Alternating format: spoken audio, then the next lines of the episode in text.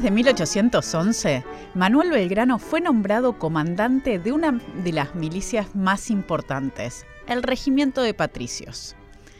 Al asumir, decidió introducir algunos cambios disciplinarios, lo que generó muchísimo rechazo en los soldados. Hubo un episodio, el 6-7 de diciembre, del que nos enteramos gracias a las memorias de Juan Manuel Beruti. Se levantaron los sargentos, cabos y soldados, escribió Beruti. Desobedecen a sus oficiales, los arrojan del cuartel, insultan a sus jefes, y entre ellos mismos se nombran comandantes y oficiales, y se disponen a sostener con las armas sus peticiones que hicieron al gobierno por un escrito presentado, en donde pedían una tracalda de desatinos, imposible de ser admitidos, siendo entre ellos la mudanza de sus jefes y nombrando a su arbitrio otros. ¿Qué fue lo que sucedió esa noche del 6 de diciembre al poco tiempo de que Belgrano fuera designado jefe de la milicia? Varios soldados se ausentaron del cuartel sin pedir permiso. El teniente don Francisco Pérez, que era el encargado de tomar lista, amenazó con cortarle la trenza a todo aquel que osara no estar presente en un llamado futuro. La trenza en el pelo era un distintivo exclusivo del cuerpo y los milicianos se rebelaron ante la amenaza de que los pelaran. Estaban expresando su disconformidad cuando se acercó Belgrano. Intentó poner orden, pero fue en vano. Los soldados se armaron, tocaron el tambor, se juntaron en el patio, liberaron a los presos que se encontraban encerrados en el cuartel y expulsaron a los oficiales presentes. En medio del motín se decidió hacer llegar un petitorio a las autoridades. Los sargentos, cabos y soldados sublevados reclamaron primero ser tratados como fieles ciudadanos libres y no como tropas de línea. En segundo lugar, pidieron un cambio en la oficialidad, proponiendo reemplazar a Belgrano por Juan Pereira. Querían elegir ellos mismos a los oficiales, tal como habían hecho los milicianos en el momento en el que se formaron, allá atrás, durante las invasiones inglesas. El motín, que tuvo un trágico final para los soldados, ocho de ellos fueron asesinados y varios otros degradados, nos permite ver cuáles eran las formas que tenían de entender la milicia quienes participaban en ellas. No se trataba de un cuerpo guiado por la verticalidad y la obediencia, como podía ser el ejército regular. En el programa de hoy de Pasado Imperfecto vamos a explorar esta forma de participación política tan particular, la del ciudadano en armas que pertenecía a una milicia.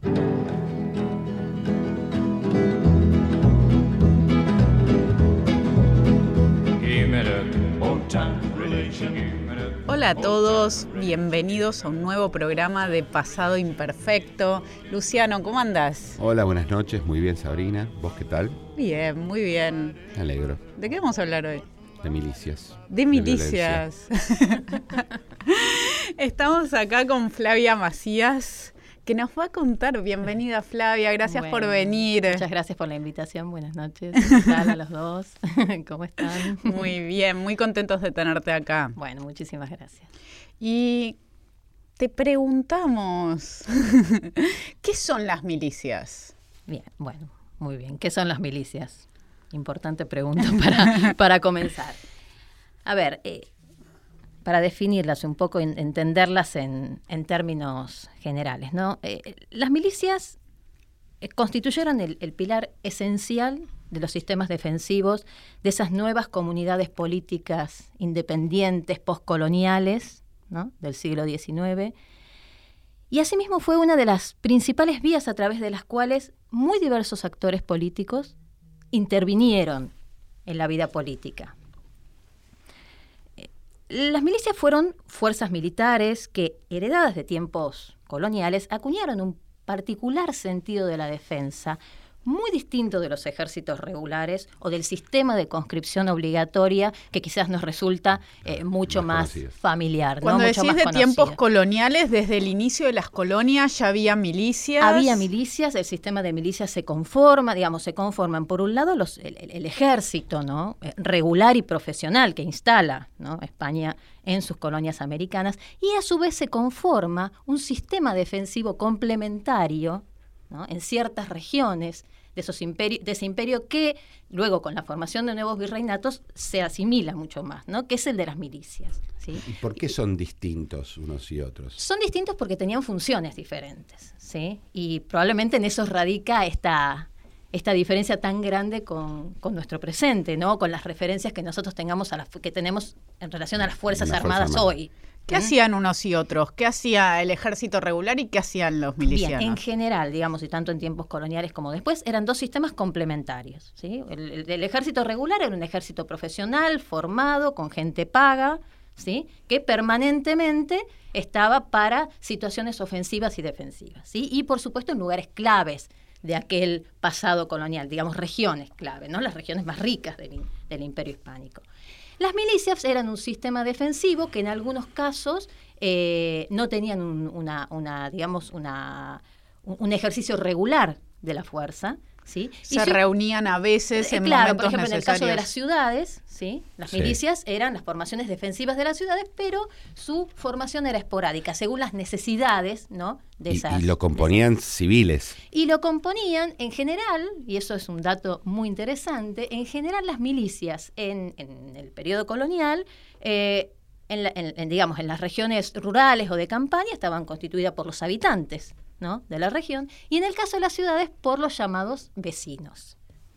Y este es un dato interesante. ¿Quiénes son los vecinos? Claro, ese es, un dato interesante, porque el vecino, bueno, es un actor colonial particular, ¿no?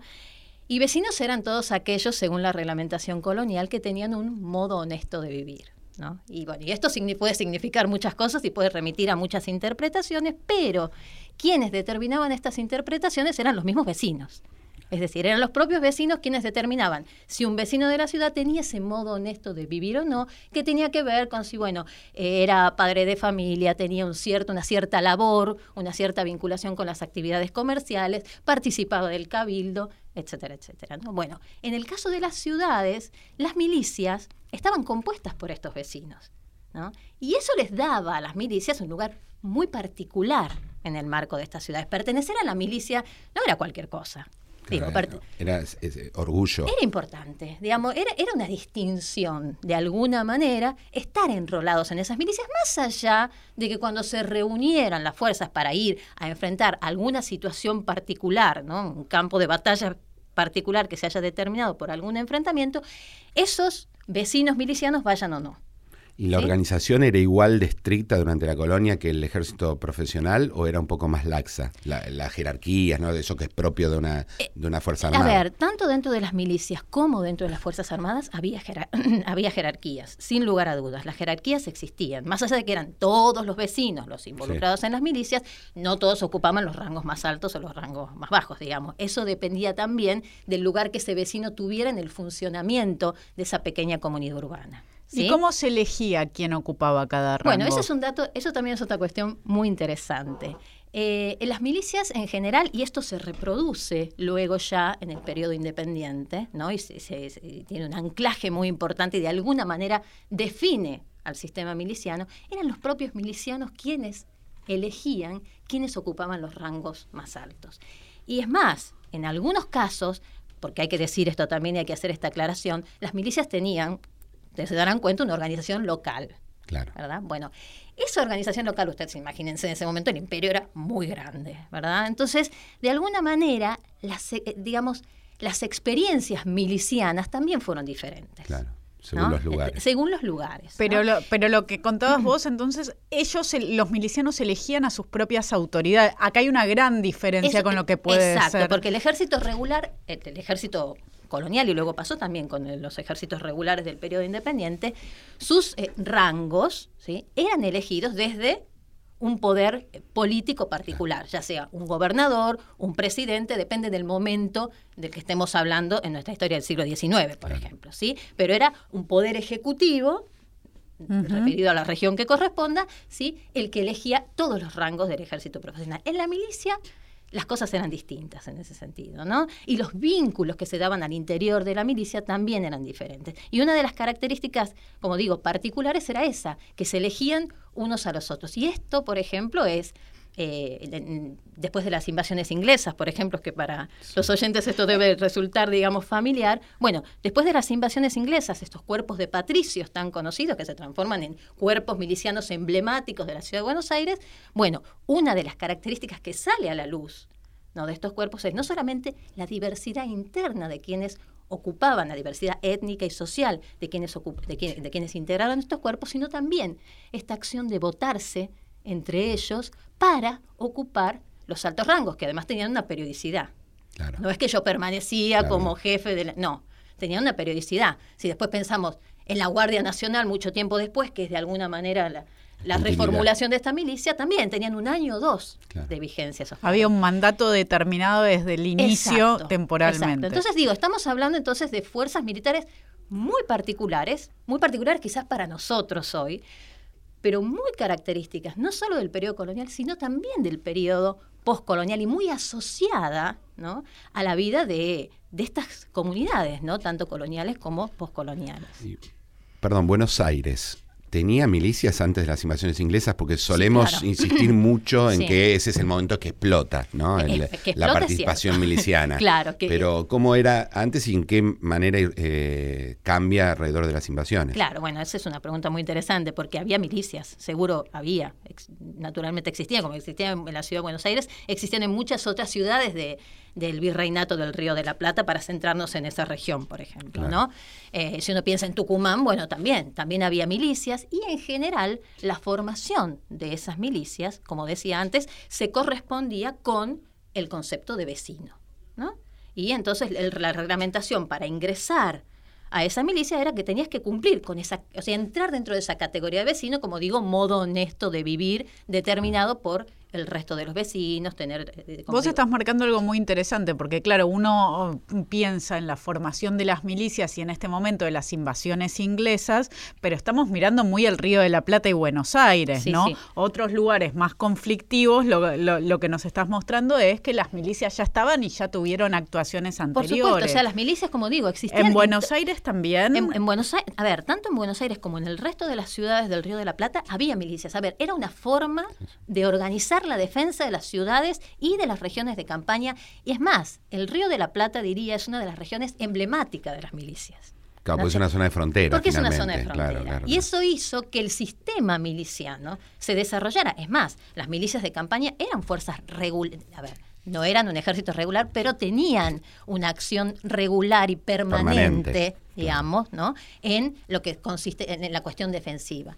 Y, en el caso de las ciudades, esto que ustedes me habían, me habían preguntado, ¿no existían milicias antes de las invasiones inglesas o no existían? Claro que existían. ¿Cuál es la diferencia? ¿Qué, ¿Cómo impactan esas invasiones inglesas en la formación de esas milicias? Bueno, a partir de las invasiones inglesas, ese, esa categoría vecinal, que era la que determinaba quién ingresaba o no, de alguna manera cambia, se vuelve más difusa. Y son muchos sectores de la sociedad urbana que, que cumplían o no con esa categoría de vecino, los que pasan a ingresar, a, formar parte de esas milicias se amplía. La, exactamente. La, composición étnica y social, que son dos parámetros. A ver, estamos hablando de la sociedad colonial. Son dos elementos que estructuran y que diferencian claramente los grupos que integran la sociedad. Entonces, que yo diga en este momento, bueno, a partir de las invasiones inglesas hay una serie de sectores que antes no estaban y que están digamos, en términos étnicos, sociales, bueno, es una diferencia muy importante, ¿no? ¿Y, quién los provee de armamento y uniformes si es que tienen esas cosas? Supongo que armamento tienen que tener, porque si no es inútil. Eh, ¿Es propio, es de ellos, lo provee eh, alguien? Bueno, eso es, eso es algo bien interesante también, porque es otra cuestión que aparece después en, en el siglo XIX, ¿no? ya en el periodo republicano.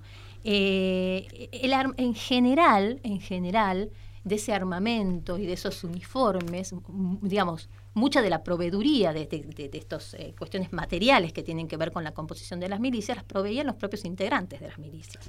¿no? Es decir, había un compromiso, había un compromiso de parte de quienes integraban esas milicias, no solo con el enrolamiento, con la participación en la milicia, sino con el sostenimiento de las milicias. Entonces, digo, eh, el vínculo que se generó en el caso de estos cuerpos de patricios que participaron en las invasiones inglesas con el, sistema de, milicias, digamos, de estos grupos sociales, fue muy importante, ¿no? Muy importante porque la contribución no solo fue con la persona, sino con todo lo que yo pudiese contribuir para la estructuración que es mucho, ¿no? Porque una de las cosas que siempre se, se, tiene claro de ese momento es que la ropa era cara y que la forma en la que uno se vestía determinaba mm, el lugar social que ocupaba, ¿no? Los vecinos debían contribuir con la milicia. Los vecinos estaban comprometidos. Exacto. O sea, y estuviesen adentro o no, o de pronto participasen de, si, participaron o no, incluso de ese momento de las invasiones inglesas, del enfrentamiento, de, digamos, de la situación en sí, había un compromiso de quien vivía en la ciudad con la milicia. O sea, se creó una identidad y eso tenía una materialidad, ¿no? Contribuir con uniforme, contribuir con armas, enrolarse, etcétera, etcétera. Ahora, a partir de las invasiones inglesas, eh, desde al menos desde que leímos al Perindongui, sabemos que las milicias van a empezar a ocupar un lugar absolutamente central en la política, además que entiendo no es exactamente el anterior. Eh, ¿Podrías explicarnos esto, este pase y cómo y por qué razones a partir de 1800 de las invasiones inglesas estos eh, cuerpos armados se vuelven absolutamente centrales? Este, bueno, estos cuerpos, a ver, estos cuerpos se vuelven absolutamente centrales. Primero, en, el caso de Buenos Aires, porque aquí estamos hablando de la experiencia de los cuerpos de patricios, que eran un tipo de milicias en la ciudad de Buenos Aires. En paralelo, en otras ciudades, el sistema miliciano se, reproducía tal y como habíamos contado antes. Eh, esta experiencia modela esas milicias, esos cuerpos de patricios. Y ni bien terminan esas invasiones inglesas o esa experiencia de las invasiones inglesas, comienza otra, ¿no? que es muy importante también y que tenemos que tenerla en cuenta para comprender cómo evolucionan no solo esas milicias en Buenos Aires, ya impactadas, digamos, por esta experiencia de las invasiones inglesas, sino el resto de las fuerzas milicianas del resto de las ciudades del Río de la Plata. ¿no? Y es esta crisis de 1808 cuando Fernando VII cae cautivo ¿no? Y, digamos, Napoleón invade España y, toda esa historia que nos resulta bastante familiar, ¿no? Esa crisis política que determina el cautiverio de Fernando VII en 1808 dispara una, una situación inédita no solo en el Río de la Plata, sino en todas las regiones del Imperio Hispánico, que empieza a movilizar y a poner, digamos, a poner en movimiento una serie de instituciones que son aquellas que pueden de alguna manera enfrentar esta nueva situación, como digo, inédita porque el reino está más, el dueño de la soberanía desapareció, ¿qué hacemos ahora? ¿verdad? Bueno, estas instituciones, las milicias, los cabildos, o casualidad, todas las instituciones compuestas por criollos, son las que empiezan, por decirlo de alguna manera, a tramitar ¿no? este, este conflicto, esta crisis tan grande. ¿no? En ese sentido, mirar toda esa crisis que dispara la revolución y las guerras de la independencia a través de las milicias, no solo a través de los cabildos, como comúnmente se lo estudiado, o a través de las elecciones, como, como métodos de participación y de acción política inéditas también, o bastante particulares, ¿no? Estudiar todo y pensar todo este momento a través de las milicias, bueno, también resulta interesante, ¿no? Porque naturalmente ocuparon un lugar central en todo el desarrollo de toda esa crisis política, ¿no? Y, en la formación y, la, y el fortalecimiento de las provincias, ¿no? una de las cosas que ya sabemos ahora es cómo esa soberanía que ya no la tiene el rey retrovierte, retrovierte a los pueblos, a lo que van a hacer después las provincias, y ahí en esa formación de, poder, eh, las milicias van a ocupar un rol importante, ¿no? Por supuesto, las milicias van a, van a de alguna manera filtrar toda esta situación. ¿No? Y, los, y, lo interesante aquí, perdón, es que justamente esto que había pasado en Buenos Aires con esta experiencia de las invasiones inglesas, se va a reproducir a partir del impacto, a partir de la aparición de esta crisis política, en todo el resto de las ciudades del Río de la Plata. Es decir, vamos a empezar a ver justamente como efecto de las guerras de la independencia, ¿sí? que el enrolamiento en las milicias, esas milicias tan exclusivas, vecinales, de pronto va a ser a todos los habitantes de la ciudad, sin distinción. Entonces vamos a tener milicias de pardos, de morenos, de eh, comerciantes, peones y todos mezclados. Es la necesidad de la guerra y de, y de, la base de poder político. Exacto. Las necesidades de la guerra, por una parte, es, el primer elemento que impacta, digamos, que, que modifica ¿sí? ese sistema miliciano colonial. Es el primero, pero no el único. ¿no? Ahí hay otro elemento importante del que también calculo que ya vamos a hablar, que es la revolución. Claro. ¿No?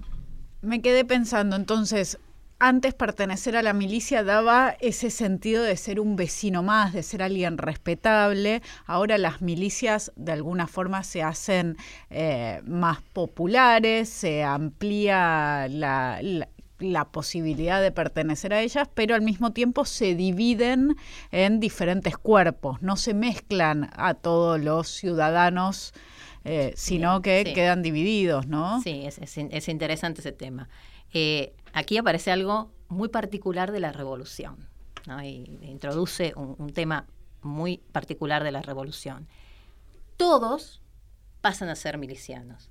Y ese es como un principio de igualdad. ¿Por qué? Porque esa soberanía que retrovierte en el pueblo, bueno, se expresa de diferentes maneras. Y una de esas expresiones es justamente esa ampliación del sistema de milicias a todos los habitantes, por ejemplo, de la ciudad. ¿sí? Ahora, por supuesto que eso no significa que no haya habido desigualdades al interior de esas milicias. Y desigualdades va a seguir habiendo en todo el periodo republicano también. A ver, lo que cambia acá es el concepto. ¿sí? Ya no, no es un cuerpo exclusivo vecinal, sino que el sentido de pertenencia ha cambiado, se ha ampliado el concepto de pertenencia, más allá de que al interior de las milicias, y eso va a ir cambiando también, ¿no?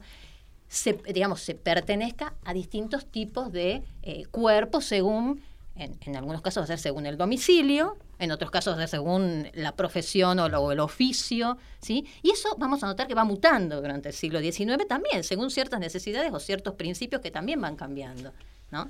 Sí, ahora, de, mm, justamente después de la revolución, ¿no? Eh, y sobre todo cuando en 1812 llega San Martín con sus amigos militares, hay todo un tema que es el problema de la disciplina de las milicias.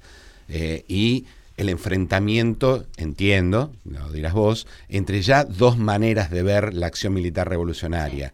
Eh, ¿Cómo sería eso? Bueno, ahí se inaugura algo que me atrevería a decir atraviesa todo el siglo, XIX, claro. Que es la tensión entre dos formas de comprender la defensa. Una asociada a un sistema eh, militar, profesional, regular, de gente paga, ¿sí? Y que a su vez digamos que, de alguna manera eh, eh, ejerce la actividad militar, como digo, de manera profesional. Y, perdón, y, sin elección de las autoridades, con todos con el mismo uniforme. totalmente vertical. Más, la idea que tenemos hoy, de, de, lo que es un ejército. Totalmente verticalista y que depende de un poder ejecutivo. Bueno, obviamente en ese momento no era el mismo poder ejecutivo nada, pero quiero decir, el sistema más o menos es ese. Con, digamos, ese sistema se inaugura, podríamos decir, hay una tensión con otro sistema. ¿Qué es este sistema de milicias? Que no es que sea el mismo, no porque tengamos milicias después de la colonia, durante todo el periodo republicano, estamos hablando de las mismas milicias que antes. de hecho, estuvimos justamente discutiendo ahora claro el cambio, diferencias, ¿verdad? Bueno, pero aparece entonces con mucha fuerza este sistema defensivo distinto. Un sistema defensivo que no, va a estar sobre los hombros de soldados profesionales, de organización verticalista y regular, y no. Sino un sistema defensivo que se va a, sostener ¿sí? en un principio que con a lo largo del siglo XIX va a ir adquiriendo forma y materialidad y visibilidad, que es el principio de la ciudadanía en armas. ¿Cómo sería eso? Van a ser aquellos que eh, se incorporen dentro de la ciudadanía, ya en el periodo republicano y del siglo XIX, ¿sí? los que estén, se vinculen y deban enrolarse en el sistema miliciano. ¿sí? Y, eso realmente marca una diferencia muy importante con el otro sistema. Muy importante, ¿no? Y, y la tensión que se plantea a partir de 1812 es real. ¿Por qué? Porque este principio que modela ese sistema miliciano que ingresa, ¿sí? primero a la revolución y después a la república, no solo nos está hablando de que todos los ciudadanos deben enrolarse en la milicia, sino que por una parte, ese sistema defensivo sostiene que estos ciudadanos, por una parte, deben defender a la República o, a estos nuevos, a estas nuevas comunidades políticas postcoloniales de ofensivas externas. Pero también son los responsables de que tanto la revolución como luego la república sea un éxito. Y no solo eso, sino que también deben garantizar que ningún gobernante, ni ninguna ley, ni ninguna acción institucional atente ni con la revolución primero, ni con la república después. Digo, estamos hablando de un sistema defensivo y una institución muy distinta a la del ejército regular. Y también de la milicia colonial. Y de, por, la milicia colonial. O sea, ahí hay una diferencia. Tenemos que ir a un corte. Estamos escuchando a Flavia Macías en este programa de Pasado Imperfecto con la producción de Lucía Chediek, con Fernando Salvatori en técnica y volvemos ahora en breve en el próximo bloque.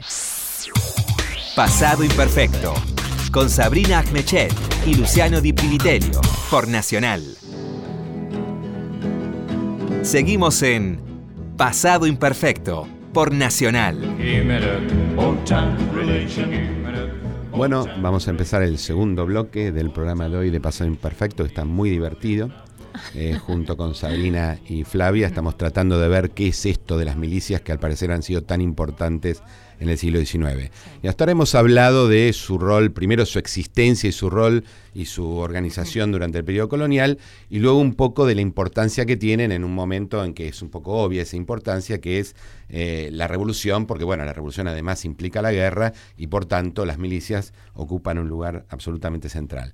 Ahora, Luego de eso, después, digamos, para dar una fecha bastante emblemática, 1820, aparece la cuestión de la autonomía de las provincias y el federalismo. Y también recordamos el final del libro de Tulio Alperín que cité antes, donde él dice, bueno, la militarización de la política es uno de los rasgos centrales. ¿Tiene algo que ver el federalismo con las milicias, con la autonomía de las provincias? ¿Qué tiene que ver? ¿Cómo, cómo explicaríamos esto? Bien, bueno, está bien. Vos ahí dijiste dos cuestiones muy importantes, muy importantes. Por un lado, la militarización de la política y por otro lado, la cuestión del federalismo, que son dos cosas íntimamente vinculadas a la tradición miliciana que se empieza a construir, esa tradición miliciana distinta que se empieza a construir con la revolución, ¿no? Bueno, por una parte, hay una cuestión ahí que tenemos que tener en cuenta y es que estas milicias desde el periodo revolucionario empiezan a participar en política. ¿No?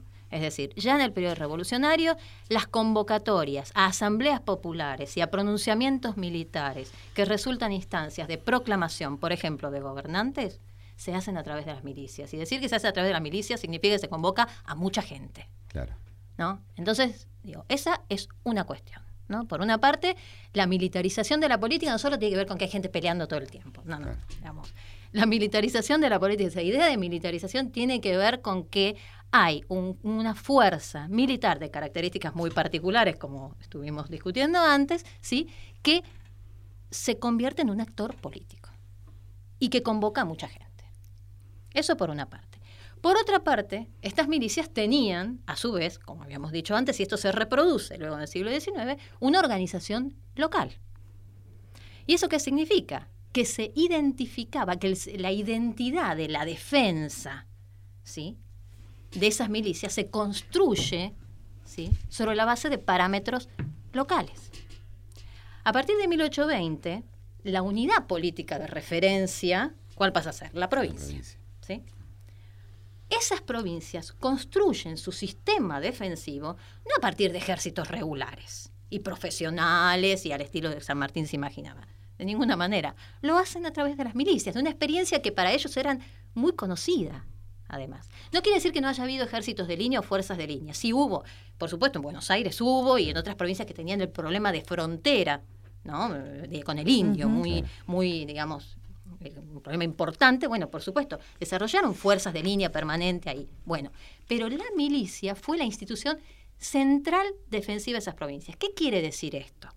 No solo quiere decir que era una institución defensiva, significa que la identidad provincial se construyó sobre esto. ¿Qué significa eso también? Entonces, que los gobernadores provinciales construyeron su poder sobre la base de su vínculo con la, milicia. Eso que llamamos caudillos, en general, son jefes milicianos. Eso que llamamos caudillos, de una manera, diría yo, tan despectiva para el siglo XIX, de pronto, cuando empezamos a estudiar un poco las milicias, ¿no? nos damos cuenta que realmente hablar de caudillos significa, quizás, no sé, eh, se ha pensado comúnmente como algo, como un gran defecto, ¿no? Del siglo XIX, de esta gente muy belicosa que andaba peleando todo el tiempo. Bueno, si yo diría, hagamos el ejercicio, saquemos e, e, ese concepto de caudillos que, todos tenemos, ¿no? Lo dejemos de lado un rato. Y pensemos que esas personas eran gobernadores, que antes habían sido comandantes militares y ahora son gobernadores, son comandantes militares, o son individuos que pertenecen a la milicia y que por lo tanto son ciudadanos. Bueno, si empezamos... además, ¿construyen su poder político sobre esa base o tienen otras eventuales bases de poder? ¿O esa es la principal? A ver, reconstruyen la, la provincia. Se construye, el poder ejecutivo se construye a partir de la milicia. Es decir, ese gobernador, a través de su red de comandantes locales, logra garantizar su rol como poder ejecutivo. Recordemos que el poder ejecutivo es un poder que hay que construir en el siglo XIX. No hay una experiencia de poder ejecutivo. ¿sí? A su vez, ese poder ejecutivo es muy consciente de que no puede llegar al... Digamos, a, a su vez, cualquier persona que quiera detentar ese poder ejecutivo sabe que las elecciones es la vía para llegar. Bueno, estas milicias entonces tuvieron un papel muy importante en el desarrollo de las elecciones provinciales. Contanos eso. bueno, eso, es ¿Cómo participaban las milicias de las elecciones? Ese es un tema crucial. Ese es un tema crucial porque justamente eran estos comandantes locales en el marco de la provincia quienes garantizaban que la gente vaya a votar y que ahora se haga la elección. Porque hay algo muy importante. Que, entonces, digo, volvemos a sacarnos entonces de la cabeza la idea de que esto era todo un lío de gente que peleaba y que llegaba al, poder por, por acción militar. No, no. Y también la, idea de que en realidad el voto este, era eh, algo para muy pocas personas y estaba... No, no, ¿cómo era, al contrario. Al contrario, esta gente sabía que necesitaba del voto para poder llegar al poder. No había, digamos, ninguna acción política que se haya desarrollado, por más violenta que sea en el siglo XIX, ponía en cuestión la forma de acceso al poder consensuada de los sistemas representativos, que es el voto, que es la elección. Entonces, esto funcionaba de manera complementaria. ¿Qué quiere decir? Los comandantes, por una parte, sabemos que estas milicias estaban constituidas por ciudadanos, en el marco de un concepto de ciudadanía muy amplio, que ese es otro dato a tener en cuenta nos saquemos también la idea de la cabeza de que estamos en un marco, en el Río de la Plata, en un sistema eh, de ciudadanía restringido. No, es un sistema amplio. Entonces, partiendo de esa base y partiendo de la base de que todos los ciudadanos debían enrolarse en la milicia como parte de su deber como ciudadanos, entonces el comandante era un actor clave. ¿Por qué? Porque tenía perfecta noción de quiénes eran todos los que podían votar. Entonces el comandante era una llave de intermediación, digamos, entre el poder político y la ciudadanía y la sociedad. y uno de los desafíos era que esa gran cantidad de personas, en muchos casos, prácticamente todos los hombres mayores eh, eran ciudadanos y podían votar, eh, concurrieran de hecho. Concurrieran a las elecciones. Concurrieran a votar. Eso era un desafío. Eso era un desafío y el comandante era una de las personas más indicadas para resolver de alguna manera, queremos decirlo así, ese desafío. Y a veces el comandante era el gobernador también. Bueno, en muchos casos, tenemos casos en el Río de la Plata, montones. Eh, el caso de Ceredoño Gutiérrez en Tucumán, que empezó siendo eh, de, soldado raso de milicia, terminó siendo comandante de un departamento y terminó siendo gobernador, después. El caso de Urquiza, digo, sí, sí, sí. Está poblado de casos en, el, en, ese periodo, digamos, eh, del 20 al 53. Era una forma de construir una, carrera y de un lugar en la sociedad exacto, y en la política. Porque el comandante era un actor político. Era un actor político no porque desordenara la política. No, al contrario, al contrario era exacto. Y, promovía mecanismos de participación y relativamente ordenados. Exacto. Recordemos que era un momento en el que se estaba construyendo esta experiencia republicana, estas repúblicas que eran las provincias, ¿sí? Y en ese sentido, los comandantes de milicias tenían un rol fundamental. La presencia del poder ejecutivo del gobernador en las localidades era a través de los comandantes. La, imagen que vos estás dando es una imagen que ahora es muy sólida, que es la idea de que, frente a esa idea de los caudillos como imagen del desorden, en realidad son quienes ordenan los primeros sistemas políticos a nivel provincial. Totalmente. Ahora, luego, después de, vamos a, ir un poco más hacia adelante, después de la derrota de Rosas en Caseros, esto aparece en la Constitución. Y es, decir, es tan importante que está en nuestra Carta Magna y no siempre lo sabemos. cómo es eso?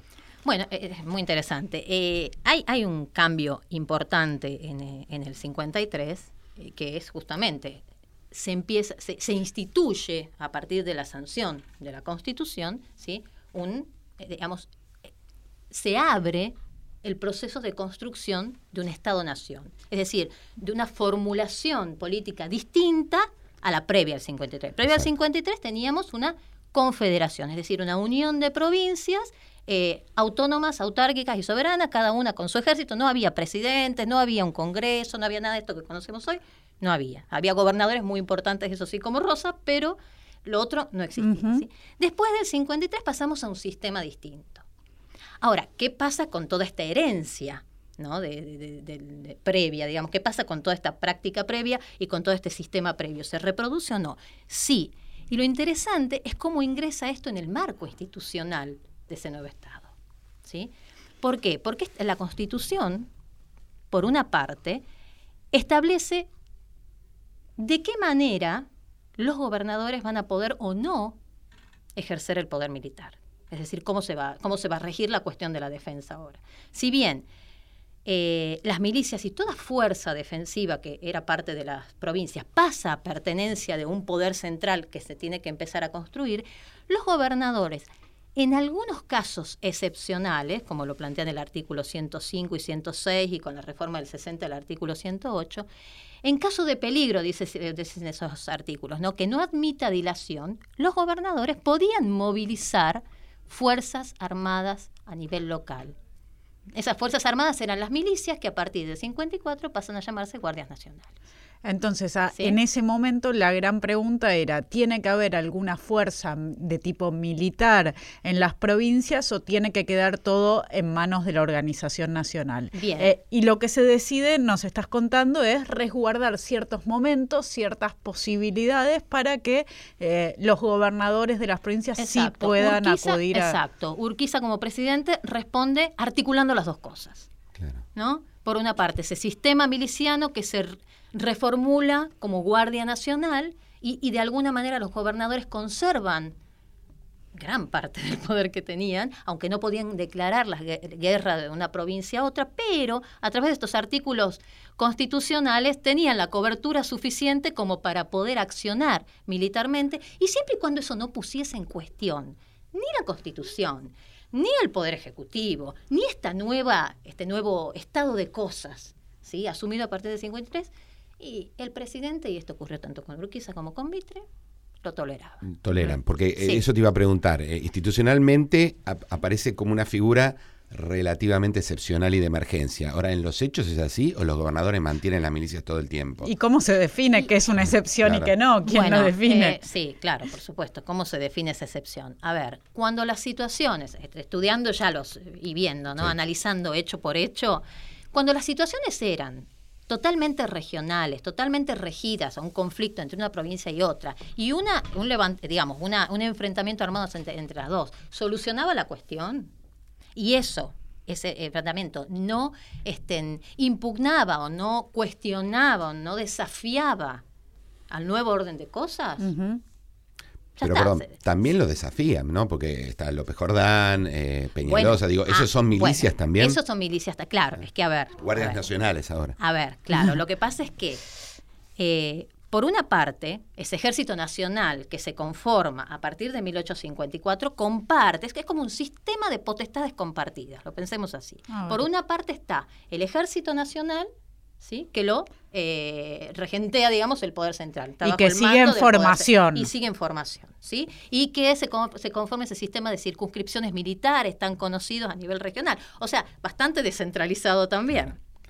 Y por otra parte están las guardias nacionales, que son fuerzas nacionales. A ver, son fuerzas que están bajo el mando del Poder Ejecutivo. Pasa que ahí los gobernadores provinciales mantienen un poder importante y esto es fruto de una negociación. A ver, había que garantizar que el Estado exista, que el Estado se materialice, que el, el, Estado sea exitoso. Y eso no significaba, como popularmente nos, nos contaron probablemente en la escuela, que vino el Poder Central y arrasó con todo lo anterior, se impuso.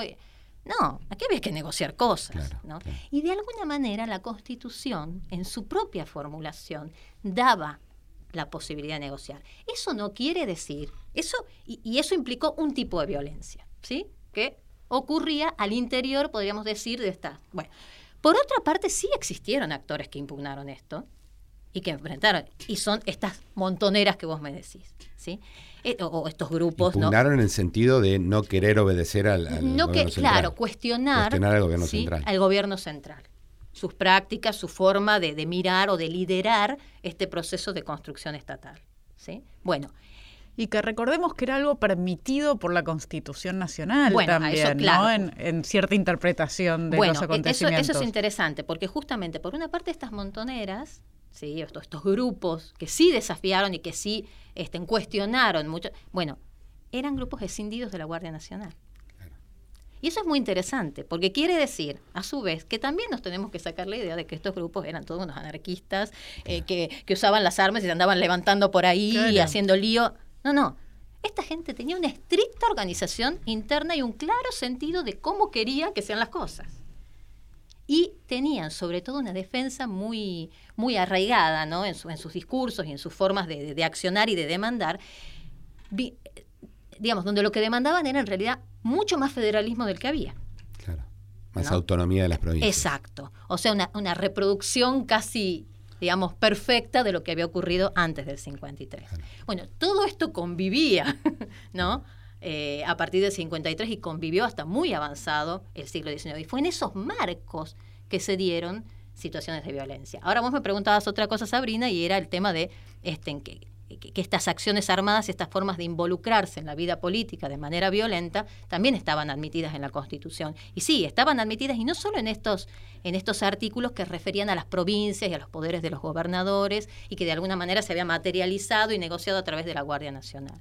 Había un famoso artículo 21 de la Constitución Nacional que decía que era responsabilidad de la ciudadanía defender no solo a la República, sino a esta Constitución, con todo lo que eso implicaba, ¿verdad?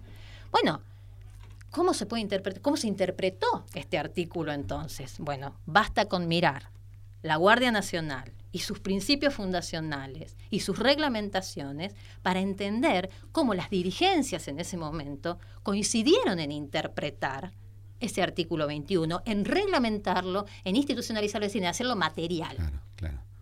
Hoy, parece un artículo poco difícil de entender, pero en el siglo XIX es muy presente. muy presente y lo entendía muy bien. Claro. De hecho, por eso digo, la Guardia Nacional expresa de qué manera entendían ese artículo. ¿Eso qué significaba? Que había un principio que era el de la ciudadanía en armas, que como yo había contado, se había empezado a gestar con toda esa experiencia miliciana previa, bueno, que se materializa, se hace visible para toda esa ciudadanía y, y la hacen visible estos dirigentes a través de la organización de la Guardia Nacional. sí. Es una limitación del poder. E, es una, sí. así como institucionalmente se puede pensar en una división de poderes, en una división entre ejecutivo, legislativo, judicial, también frente a un peligro de un gobierno que se torna tirano, que queda un balance. Eh, es una forma de control es una forma de control que la propia Constitución estipula y que a través de la Guardia Nacional se institucionaliza, y es que los ciudadanos tienen el deber de enrolarse, pero también el derecho, no solo el deber, sino el derecho de accionar con sus armas en el marco de la Guardia Nacional, ¿sí? frente a gobiernos considerados despóticos. ¿Y qué quiere decir en este caso despóticos? Gobiernos que de alguna manera están atentando contra la República, contra ese sistema instituido por la revolución, perdón, por la constitución. Entonces, en este caso, en este caso, las revoluciones, los levantamientos armados ciudadanos, muchos de los que ocurren en el siglo XIX, están enmarcados en todos En estos eso, principios. en esa defensa. En ese sistema de defensa, en ese, en ese, en ese sentido. Si le sacamos todo el sentido defensa. peyorativo, eh, Exacto. vemos que lo que hay es una defensa de la Constitución Claro. y no un ataque a... No, no, al contrario. O sea, porque la idea de revolución, por ejemplo, en este momento, que se asimila a la idea de levantamiento armado, de pronunciamiento, etcétera, no es la idea de venir, levantar y, y cambiar las cosas de raíz. Aquí el concepto de revolución, de levantamiento armado, que se asocia justamente a todo este sistema institucional y defensivo materializado en la Guardia Nacional, tiene que ver con volver las cosas al orden. Claro, Una restauración. a- Restauración del orden. de la defensa de la Constitución y del orden republicano. Del orden republicano. Exactamente. Esa era, eso era esencial. Me quedé con una cosa que decías en relación al deber que tienen de Sí. tomar las armas. ¿Qué pasaba si decidían no hacerlo? No, p- podían no. ¿Era algo posible? ¿Era mal visto? No, a ver, enrolarse era una obligación, en ese sentido, lo del deber, ¿no? Digamos, a ver, eh, la Guardia Nacional eh, expresa una noción de ciudadanía o, una, o- o- o materializa uno de los componentes centrales de la ciudadanía del siglo XIX, que es la ciudadanía en armas. ¿sí? La ciudadanía tenía distintos componentes, acepciones. El ciudadano tenía el derecho a votar, por lo tanto, el voto de alguna manera era uno de los componentes de esa ciudadanía. El ciudadano podía opinar y también podía accionar en armas. ¿sí? Bueno, el enrolamiento en la Guardia Nacional era obligatorio. Claro. Era obligatorio. O sea, el, el voto era un derecho, Claro. pero el enrolamiento en la Guardia Nacional era un deber. Antes El- que el voto fuera obligatorio, el enrolamiento sí lo fue. El mucho antes. sí lo Sí. fue. El enrolamiento en la Guardia sí lo fue. Porque la defensa de la República nacía con la propia ciudadanía. Clarísimo. No ser a ciudadano, sino ser, ¿no? Entonces, en ese sentido, deber, ¿no? Bien. Ahora, este mundo que nos estás explicando tan claramente y tan divertido, además, Sí. es, nos parece Marte en muchos sentidos. ¿Cómo decae esta tradición? ¿Cómo, Ah, ¿Por wow. qué? Brevemente, Sí, ¿no? Pero- está bien. No, no, no, es que no, me parece interesante porque decae, demora tanto en decaer, que por eso es, eh, me, me pare- me parece interesante la pregunta. Eh, digamos, el fin del sistema de milicias, el ocaso, me, me da hasta... Me sensibiliza decirlo. Uno se enamora de su objeto Uno de se estudio. enamora del objeto de estudio. No, bueno, el, el final, el final, les diría, eh, principios del siglo XX, es más, si quieren, así exactamente el primer año del siglo, eh, de 1901, 1901. con la ley Riccieri. La ley del servicio militar obligatorio, la ley de conscripción obligatoria que tira por tierra, desmantela el sistema de milicias e implanta en, el- en la Argentina un sistema defensivo totalmente diferente. El que conocemos hoy, con sus variantes, pero el que conocemos hoy, algo totalmente ¿Y distinto. cómo Ento- es eso? Y por, perdón, ¿y por qué pasa?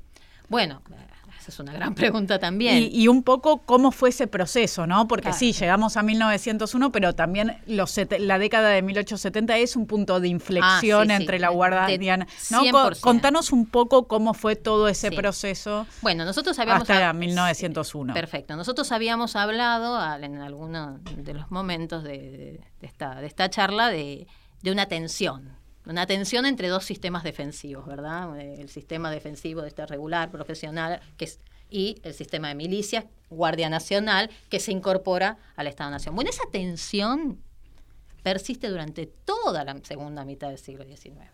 Quiero decir, estos son dos sistemas que conviven al interior del conocido, del llamado Ejército Nacional, pero que no conviven, digamos, no coexisten eh, tranquilamente. Armoniosamente, claro. No, al contrario. ¿Por qué no coexisten armoniosamente? Simplemente porque había dirigentes que consideraban que había que privilegiar uno y dirigentes que consideraban que había que privilegiar otro. Que no significaba desmantelar uno y otro. El ejemplo más claro es Sarmiento. Sarmiento no dice, no, no tienen que haber más guardias nacionales. Sarmiento dice, sí, tienen que existir, pero subordinadas al ejército nacional profesional, que es la forma defensiva que tiene que existir en la Y él República. crea el colegio militar, además, para formar De hecho, oficiales de una de las man- bueno, Sarmiento es el primero, diría yo, después de Urquiza y, Mitre, Sarmiento es el primero que, digamos, eh, visibiliza, ¿no? Esta otra manera, ¿no? de, organizar las Fuerzas Armadas, alternativa a esta convivencia que se había venido dando entre Urquiza, eh, entre la, la Guardia Nacional y el Ejército de Línea en el periodo de Urquiza y en el periodo de Mitre. ¿sí? Urquiza, eh, Sarmiento, de, de alguna manera, lo que hace es decir, eh, el tipo de ejército que tiene que haber es este. Ujú. Aparte está la experiencia de la guerra con el Paraguay, que demuestra esto Eso, también, ¿no? la experiencia con la guerra del Paraguay es el punto de inflexión. claro. la experiencia de la guerra del Paraguay impacta tremendamente en la organización defensiva y, digamos, y aquellas miradas ¿no? que asociaban eh, el ejército a este, digamos, este sistema profesional y, y, regular, bueno, naturalmente eh, tienen una importancia muy, digamos, eh, manifiestan una gran importancia a partir de los 70, ¿no? Y entran en el debate sobre las Fuerzas Armadas en un lugar muy, muy gravitante, ¿no? Muy, muy importante.